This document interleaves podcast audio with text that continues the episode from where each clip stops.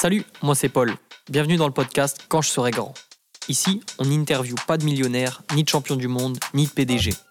Mais des jeunes comme toi et moi qui partagent leurs premiers pas dans le monde pro. Une fois par semaine, nous découvrons ensemble des parcours de vie atypiques et inspirants. Si tu veux savoir comment ils ont trouvé leur voie et continuent chaque jour à tracer leur chemin, t'es au bon endroit.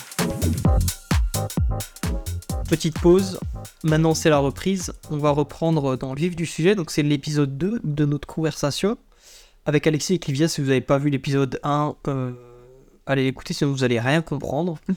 Et n'oubliez pas de vous abonner au podcast et mettre 5 étoiles, comme ça euh, je peux ramener des gens un peu plus hypés, quoi. Parce que bon, Alexis Clivia, euh, on a vu mieux, quoi. Un peu flingué.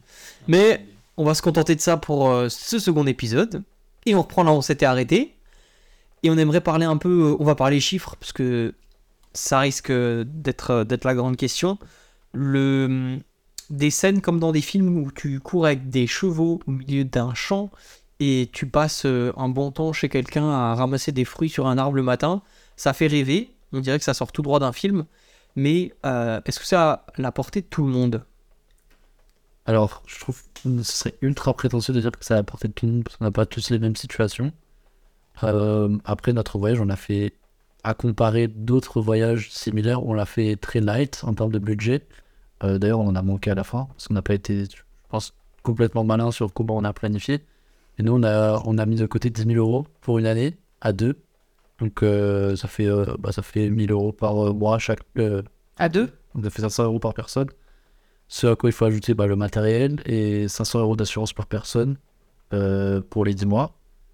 Euh, Et puis je pense qu'on a prévu 10 000 euros, mais en réalité, pour ce qu'on a fait, il nous aurait fallu 12 000. Ouais.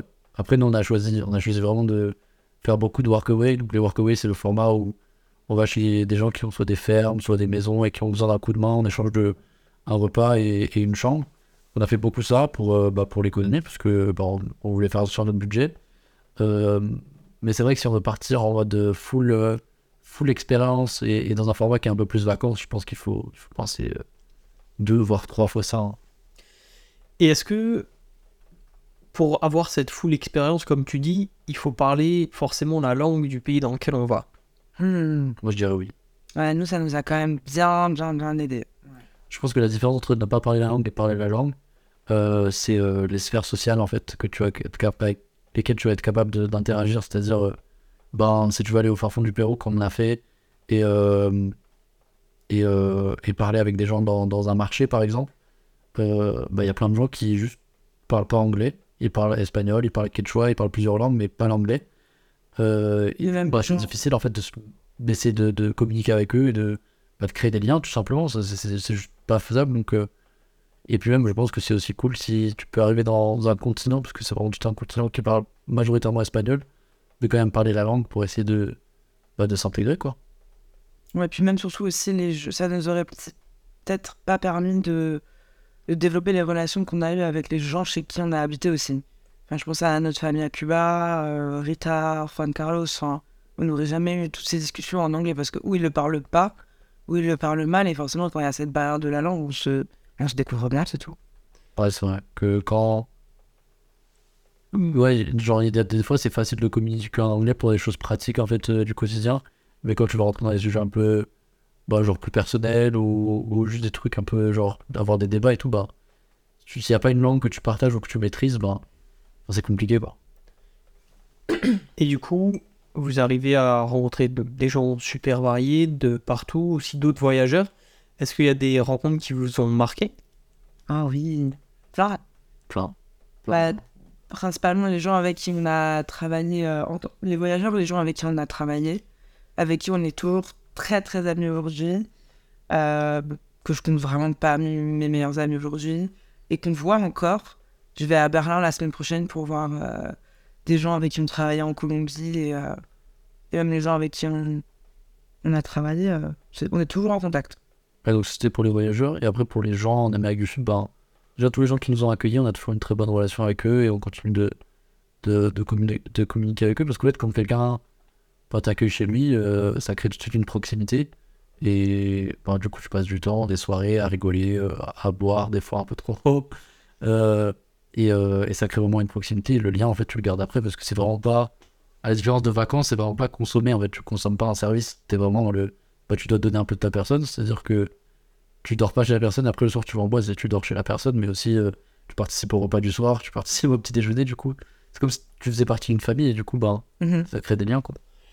Et hum, c'est quelque chose que moi j'ai vécu. Est-ce que votre perception du monde, elle a changé dans le sens où on est euh, beaucoup d'habitants, mais d'un côté, et la planète est géante, mais d'un autre côté, ça a l'air tellement petit. Et moi, ça m'est déjà arrivé de croiser des gens que je connais dans une ville à 3, 3000 km de là où on se connaît. Et vous, tu, là, tu parles que tu vas à Berlin voir quelqu'un que tu as rencontré à l'autre bout du monde. Est-ce que cette perception-là, elle est devenue différente? Vous avez traversé plusieurs pays. Est-ce que ça a changé? Hum, moi, je dirais que non, parce que j'ai l'impression quand même de bien garder en tête que les gens que je vais recroiser aujourd'hui, c'est des gens qui non seulement font partie de ma sphère sociale, si je peux dire, qui sont dans ma catégorie d'âge, qui font un peu ce que je fais, travail et études, donc on est sur, un peu sur le même plan. On vit dans des capitales européennes, donc oui, on peut se voir. Et en fait, c'est des gens qui sont partis un peu avec la même démarche avec laquelle nous, on est partis. Donc c'était peut-être... euh, c'était pas sûr, mais c'est des gens comme ça, on, on en rencontre, c'est certain, ouais. Hmm. Moi, je trouve que le monde est un peu plus petit maintenant, pour être honnête. Dans le sens, euh, bah, quand on est petit, genre, euh, on voit l'Amérique du Sud, on voit l'Asie ou des choses comme ça, dans notre tête comme quelque chose de hyper loin. Euh, et en fait, maintenant, je me dis de plus en plus. Bon, je pense à partir au Rwanda, par exemple, et en fait, je me dis au Rwanda, au final, c'est. Je sais pas, c'est juste 8 heures d'avion et je suis. En fait, si je veux rentrer, c'est juste 8 heures d'avion au retour, quoi. Là où avant, ça me faisait. Déjà, j'avais peur de l'avion. et, euh, et là où maintenant, en fait, ça me fait un peu moins peur, en fait. Je me dis. euh, c'est- c'est c'est- c'est pas hyper lent au final. Moi, je suis d'accord avec toi pour le fait de c'est pas hyper loin. You're just a plane away. Genre, tu peux y aller, c'est pas grave. Mais par contre, moi, ça m'a. Ça m'a pas marqué. Enfin, si, ça m'a choqué en fait. C'est carrément ça m'a choqué. Quand on est arrivé en Colombie, je me disais, mais c'est pas possible que Bogota ce soit si grand. C'est- c'était immense. Il y avait des millions de gens partout. Et il y a ce moment un peu main character où tu te dis, mais tous ces gens, ils ont une vie. Ouais, tous ces gens au bout du monde, c'est des gens comme moi. Il y a tellement de gens. Et puis les espaces par rapport à l'Europe, sont tellement grands aussi. Tu peux prendre le, le- bus pendant, pendant 10-15 heures et t'as pas traversé la moitié du pays, quoi. Donc ouais, je pense que ça change les échelles, mais euh, ouais, d'un côté ça reste très grand et d'un autre côté ça devient plus petit. Une question que j'ai oublié de poser avant, on a parlé du langage, et Livia, c'est aujourd'hui ce que tu fais beaucoup, c'est aussi euh, apprendre aux plus jeunes euh, à apprendre une nouvelle langue, à s'exprimer. Pour quelqu'un, on, me dit souvent ça, je peux pas faire ça parce que je parle pas euh, anglais, ou je parle pas espagnol, ou je parle pas ci, je parle pas ça. Ça me fait penser à, un ami à moi, Mehdi, qui veut partir en Australie, donc là il a commencé à apprendre l'anglais à fond. Comment est-ce que, d'après toi, Clivia, et d'après toi, Alexis, par ton expérience, parce que tu as aussi appris d'autres langues, on apprend une nouvelle langue euh, avant de se jeter dans un nouveau pays pour la parler Ah, euh, moi, je suis très. euh, je, suis assez adepte du courant un peu actionnel. Je me dis qu'il faut que. On apprend, certes, quand on est vieux, enfin, on n'est pas vieux, hein, mais cognitivement, maintenant, on est vieux. Ouais, il nous faut peut-être quelques bases théoriques. Donc, après, des bases théoriques, je parle pas de aller faire des cours comme on faisait au collège de 7 heures de langue par semaine, des trucs comme ça, mais juste peut-être prendre un petit cours d'une heure par semaine, utiliser une application de langue, et ça va permettre après quand on sera dans, le, dans ce qu'on appelle ben, le bain de langue, du coup, quand on arrivera dans, dans, un, dans le pays, euh, d'avoir ces petites bases qui vont se réactiver de loin de façon un petit peu consciente et pouvoir après les utiliser inconsciemment. Et puis, enfin, c'est c'est pas, c'est pas un mythe, hein, le fait de, de se dire il faut que j'aille prendre un bain de langue. Oui, il faut aller prendre un bain de langue, ça marche, ça marche très bien. Ouais, c'est exactement ce qui s'est passé pour moi. hein. Euh, J'ai l'anglais, je maîtrisais déjà, mais l'espagnol, j'avais beaucoup appris à l'école. Euh, mais c'était très difficile de l'articuler, de le d'en faire des phrases, ou, d'avoir la confiance de la confiance en moi de m'exprimer. Et après, le fait d'être dedans, ben, t'es obligé en fait. Les gens, ils, comme dit, genre, euh, s'ils parlent espagnol, ils parlent espagnol. Et, euh, et il faut que tu sois dans la langue, il faut que tu puisses communiquer, et, c'est un effort à faire. En fait, le fait d'être dedans, ça, ça, ça vient tout seul parce que déjà, tu te rends compte qu'il y a des phrases que tu répètes 15 fois par jour. Au bout de 3 mois, ben, tu les comprends, et après, ben, tout- toutes ces petites choses-là, ça mène vers d'autres sujets, et après d'autres sujets, et il y a plein de fois où tu connais pas les mots, et en fait, donc, j- il y a vraiment jamais eu une seule fois où les gens se sont moqués de moi parce que mon espagnol n'était pas parfait, et pourtant il n'est pas du tout parfait. hein. Mais, euh, mais on m'a au contraire beaucoup aidé, beaucoup appris des choses, etc. Il y a des fois où j'ai pas du tout été compris parce que je disais n'importe quoi, surtout la conjugaison. Mais, euh, Mais, euh, mais ouais, en fait, le fait de s'y, conf- confronter, c'est, c'est vraiment le meilleur truc. hein. Ouais, c'est ce que c'est ce que j'aurais voulu ajouter. Je pense c'est le côté euh, quand on apprend une langue et qu'on est un petit peu plus vieux, euh, le côté vulnérable de je vais devoir avoir une expression spontanée avec quelqu'un et, euh, et, peut-être qu'elle va me juger, peut-être qu'elle va penser que je parle pas bien la langue et peut-être qu'elle va me trouver bête, et- alors que ça effectivement ça nous est jamais arrivé une seule fois. Puis nous on est aussi parti avec la démarche de de bah écoutez corrigez-nous quoi, n'hésitez pas si on parle pas bien, vous nous le dites, vous nous apprenez des petits mots et et c'est vrai que moi, je vois les progrès que. enfin, Je sais que j'en ai fait aussi, mais je vois les progrès que Alexia a fait en espagnol entre le jour où on est arrivé et le jour où on est parti. Ah, c'est des gros progrès. Hein. Et encore aujourd'hui, je continue de parler espagnol. Enfin, Euh, on travaille, il y a beaucoup de beaucoup d'espagnols avec qui, euh, avec qui souvent on parle espagnol et c'est, hyper cool parce que ça permet de, de, de continuer à pratiquer et de, et de le garder en fait parce que c'est assez précieux quand même comme, euh, comme apprentissage. C'est quoi pour vous l'utilité du langage? Euh, C'est un flex. Ah, je... euh, alors, il y a y, les langues et il y a le langage. C'est pas pareil, mais pour moi, le langage, ce serait plutôt vraiment de, de, de communiquer. Donc, on peut, on parle de- du coup, moi, dans ma tête, je pense à tous les langages, euh, en incluant les langues, mais aussi le langage corporel, ou de d'essayer d'exprimer des choses avec ton visage. Quand bah, les mots parfois te manquent, mais ça va se voir sur ta tête si tu es en train de dire là, je vais super bien, ou là, j'ai besoin d'aide, ça va pas le faire. Et après, euh, au niveau des langues, euh, il y a quand même toujours cette histoire de, de la barrière des langues et que parfois, quand tu as quelque chose de profond à exprimer, tu voudrais exprimer un mal-être ou quelque chose que, que une grande joie à expliquer pourquoi. C'est vrai que parfois, la barrière de la langue, quand c'est pas ta langue maternelle, quand c'est pas une langue que tu maîtrises bien, ça peut te frustrer de pas bien réussir à t'exprimer ou de pas bien réussir à percevoir ce que, ce que quelqu'un veut, veut pas te dire, mais te transmettre. Et pour moi, ça, ce sera plutôt l'utilité de la langue euh, en regard à l'utilité du langage, peut-être. Moi, pour l'espagnol, là où ça m'a le plus servi, c'est pour essayer de comprendre euh, genre la culture, genre comment, comment les gens communiquent, comment les gens parlent. Et pareil dans des villes, pouvoir lire les panneaux, pouvoir, euh, euh, juste entendre la radio, les choses comme ça, comprendre ce qui se dit autour de toi. Parce qu'en fait, les gens, quand ils vont te parler, ils vont capter que t'es un étranger, du coup, ils vont adapter leur langage à toi, ils vont avoir un ton différent, et c'est normal. En fait, essayer de comprendre l'authenticité des choses quand tu vas dans une nouvelle ville. Y a une différence entre Bogota et, et Medellín, par exemple. C'est deux villes différentes, ils ont peut-être des accents différents, des façons de communiquer différentes, des nourritures différentes. Et, en fait, quand tu es capable de percevoir ça et de l'entendre euh, euh, sans avoir à interagir avec les gens, mais d'avoir cette position d'observateur, c'est hyper satisfaisant parce que ça te permet de comprendre ton environnement. Plutôt que juste te déplacer d'un point à un point B pour euh, aller à ton auberge de jeunesse, tu peux vraiment juste marcher dans la ville, écouter, lire des choses, etc. Et c'est vraiment super. Et moi, ça me fait penser parce que du coup, on a des fois du mal à se mettre dans ce bain-là et l'imaginer pour la France. Du coup, tous les auditeurs sont sûrement euh, francophones ou, ou vi- ou ont vécu en France. C'est comme se dire, euh, si tu débarques pour la première fois à Marseille, si tu n'as jamais été à Marseille, ensuite tu vas à Paris, tu vas avoir une différence et tu vas voir ça. Et c'est vrai que du coup, bah, sur des pays encore plus grands comme la Colombie, ça doit être encore plus marquant, les différences entre deux grandes villes. Et du coup, vous avez passé 10 mois, des fois dans des endroits euh, très petits, à deux, et on parle de communication. Comment est-ce qu'on communique à deux sans euh, s'entretuer et, euh, et avec euh, tout ce qu'il faut pour survivre? Des fois, on s'entretient un petit peu quand même, mais euh, je pense qu'il y a. Enfin, il faut, faut vraiment pas mentir. hein. Il y a des fois, on allait. C'était c'était très très proche de l'homicide, très très proche. Mais euh, il y a quand même ce côté aussi de. Dans tout ce continent, dans tous ces gens qui vivent là, dans tous ces gens qu'on a rencontrés, t'es celui dont j'ai vraiment besoin. Donc, il va vraiment falloir que ça se passe bien. Et parfois, ben. On n'a pas les mêmes trajectoires de route, mais je pense que, enfin, si je parle personnellement, Alexis m'a beaucoup aidé. Par exemple, il y a des moments où je lui disais, mais là, euh, là je vais craquer, il faut qu'on se casse d'ici. En fait, c'est horrible. Et il a été celui qui a su parfois me raisonner et me dire, ben, c'est pas grave, on va y arriver. euh, euh, et puis, sans. Enfin, pas seulement parce que c'est mon, c'est mon, mon partenaire, mais parce que c'est aussi mon, mon mère, quoi. Je pense qu'il y a un truc qui a aussi beaucoup aidé à la préparation de ce voyage, c'est le Covid. Dans le sens où on a passé un an et demi enfermés dans, la même, dans le même appartement, parce qu'on habitait ensemble, enfermés dans le même appartement, où, euh, où en, fait, euh, bah, en fait, tu peux faire ce que tu veux, tu peux t'embrouiller, tu peux essayer de chercher qui a raison, qui a tort, et on le fait tous les deux, on est tous les deux deux idiots des fois, où on essaie de savoir qui a raison, qui va prendre le, le dernier mot, etc. En fait, quand t'es enfermé dans la même maison, tu peux pas fuir, tu peux pas aller ailleurs, t'es obligé de régler le truc, parce que sinon tous les, tous, tous les deux vont passer à, un, un mauvais moment. Et, euh, et en fait, on avait un petit peu construit ça quand on avait que le Covid, parce que bah, à ce moment-là, notre relation était toujours très jeune. Faisait que trois ans qu'on était ensemble. Et euh, deux ans De- deux, ouais, deux ans. Et du coup, bah, c'est ce qu'on apprend au début d'une relation et c'est normal.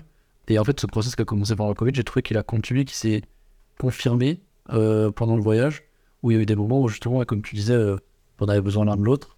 Et, euh, et en fait, bah, il fallait tous les deux qu'on mette de l'eau dans notre vin et qu'on capte que il y a des trucs, c'est vraiment pas si important. Aussi, sur notre plus positif, il y a des fois où on s'embrouillait juste parce qu'on avait faim, en fait.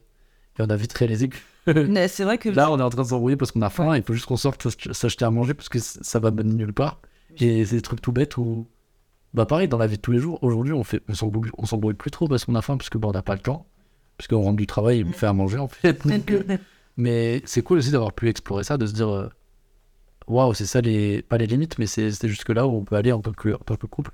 C'est cool parce que ça construit des trucs hyper cool de se dire. euh, bah, peu importe ce qui se passe, on va faire en sorte que ça marche. Et voilà. Je pense que ce qui aidait aussi, c'est que on partait vraiment avec la même vision du voyage, en se disant, enfin, on était sûr au début, on se disait, ok, il y a des moments où on va travailler, il y a des moments où on va en chier, il va falloir qu'on soit là l'un pour l'autre. Sinon, ça va être euh, compliqué. Et on a été là l'un pour l'autre, et dans les déceptions aussi. Bah, Il y a eu plein de moments où on se disait, euh, enfin, au début, on pensait qu'on n'arriverait pas à faire le match au Pichu, et on se disait, euh, bah, ok, bon, je sais que t'es déçu, mais c'est pas grave, on, on a fait plein d'autres trucs. euh, faut relativiser et on a eu ces, ces mots-là les deux l'un vers l'autre, quoi. Et au final, on l'a fait, quand même. Quand même, voilà. À GS plus. Et hum, Alexis m'avait sensibilisé à ça et que j'essaye de le faire. Euh, personnellement, savoir faire des compromis pour d'autres gens.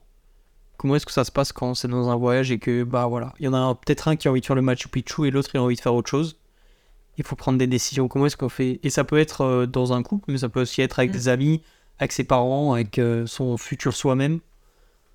Moi, j'ai un truc, c'est que je me dis toujours que les relations humaines sans compromis, ça veut forcément dire qu'il y en a un qui prend le dessus sur l'autre. Et du coup, c'est rare, c'est rarement sain, je pense. Et euh, du coup, le fait de se dire euh, il faut faire des compromis, c'est aussi le fait de se dire genre il faut mettre son ego de côté. C'est-à-dire, euh, il y a ce que je veux, vraiment, et il y a ce que je veux parce que ma fierté me dicte que je le veux.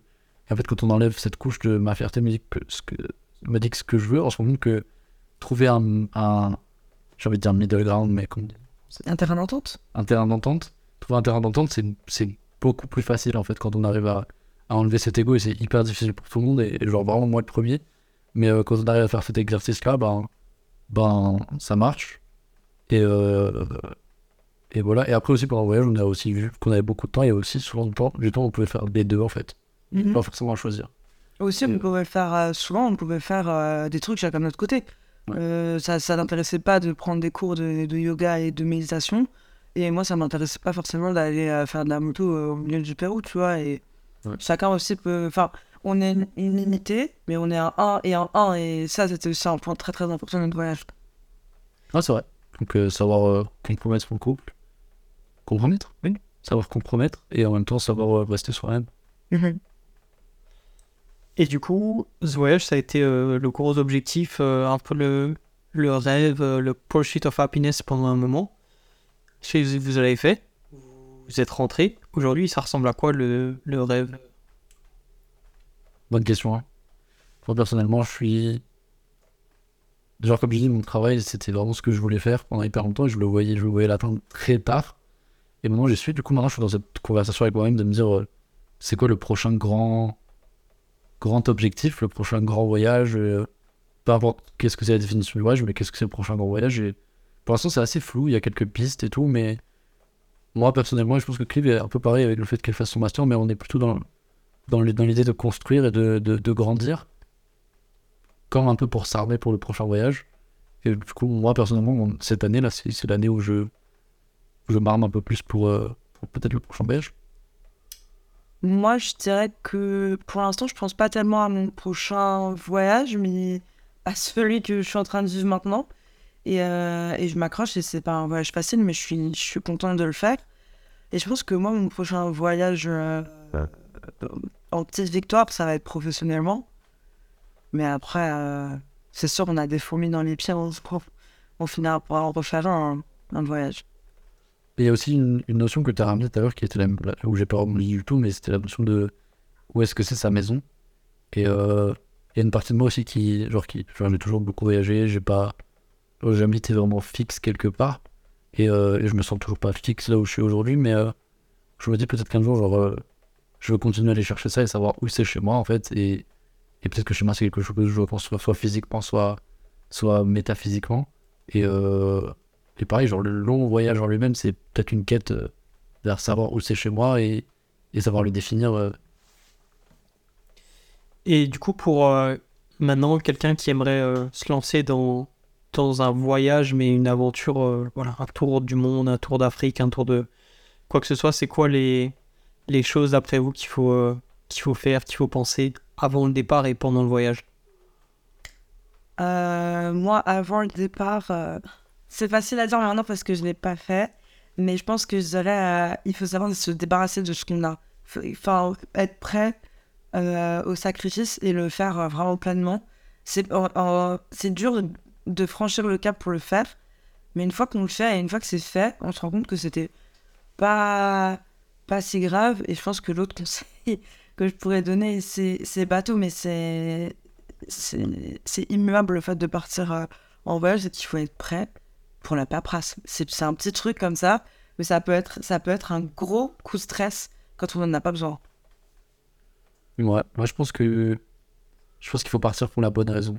Euh, Et je sais que genre genre, j'insiste deux fois avec ça et, parce qu'on a croisé des gens qui étaient dans, dans ce cas-là, mais de pas partir pour Instagram. Dans le sens euh, euh, de pas essayer de, de construire son voyage pour que ça ressemble à quelque chose qu'on a déjà vu parce que bah sinon tu vas te retrouver dans des endroits où les gens euh, que tout le monde a déjà vu et tu vas faire des choses que tout le monde a déjà vu et tu vas pas rencontrer de vraies personnes en fait.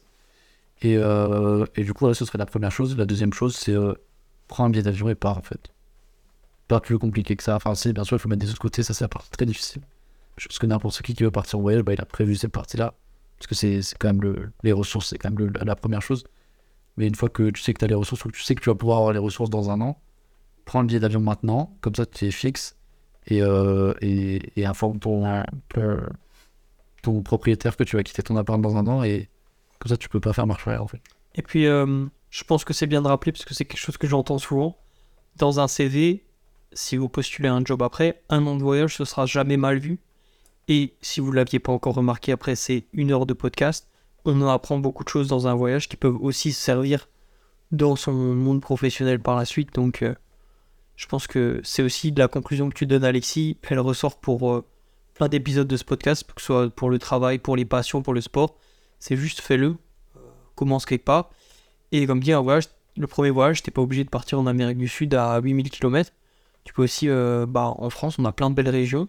Est-ce que t'es déjà allé partir avec ton sac à dos euh, pendant un week-end tout seul sans ton téléphone euh, quelque part Non, ouais, petite placement de produit, non, pas du tout, on n'est pas du tout sponsorisé, mais Workaway, euh, c'est la plateforme qu'on a utilisée, ça coûte, euh, donc ça coûte 50 euros par an, ça permet que tout le monde- 30 euros par an. ouais, 30 euros par an, ça permet que tout le monde soit safe, donc les deux parties doivent payer, et, euh, et du coup ça fait un tri dans toutes les espèces de scams que tu peux avoir, et en fait des Workaway, il y en a partout, il y en a en France, euh, il y en a en Belgique, il y en a en Espagne, etc., et en fait tu vas te retrouver dans des fermes, euh, dans des endroits où on cultive des fleurs ou des trucs comme ça, et euh, tu te retrouves à rencontrer des gens de fous furieux, à faire des activités que tu ferais pas forcément, et euh, bon, c'est sûr que c'est une vie très sobre où tu vas pas. Enfin, si tu peux faire beaucoup la fête dans les workaways, c'est vrai que tu peux faire ouais. beaucoup la fête, mais c'est pas en mode jet set et. et, et bon, c'est des types de vacances qui sont cool aussi, hein, mais c'est très sobre et ça permet de se reconnecter à, à, une espèce d'authenticité qui est, qui est hyper cool. Donc, j'encourage vraiment. Et comme tu as dit, a pas besoin de partir l'autre bout du monde pour faire des workaways.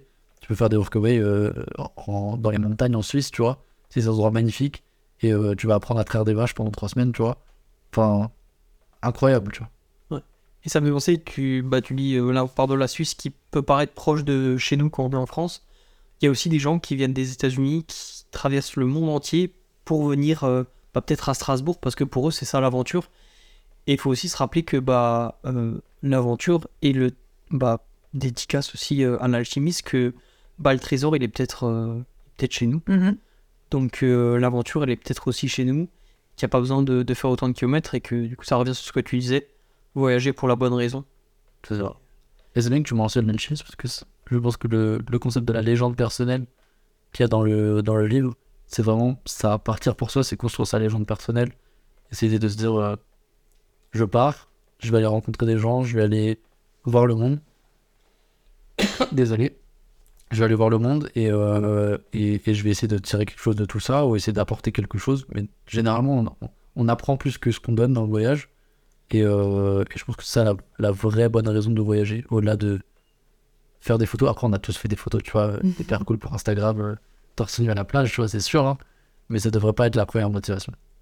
Et puis je pense que après un voyage, on rapporte aussi de belles choses.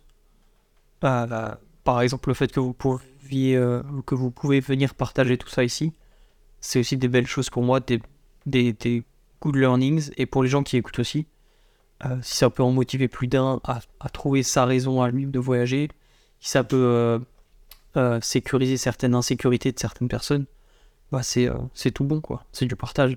Et on est toujours ouvert à donner des conseils, partager des choses.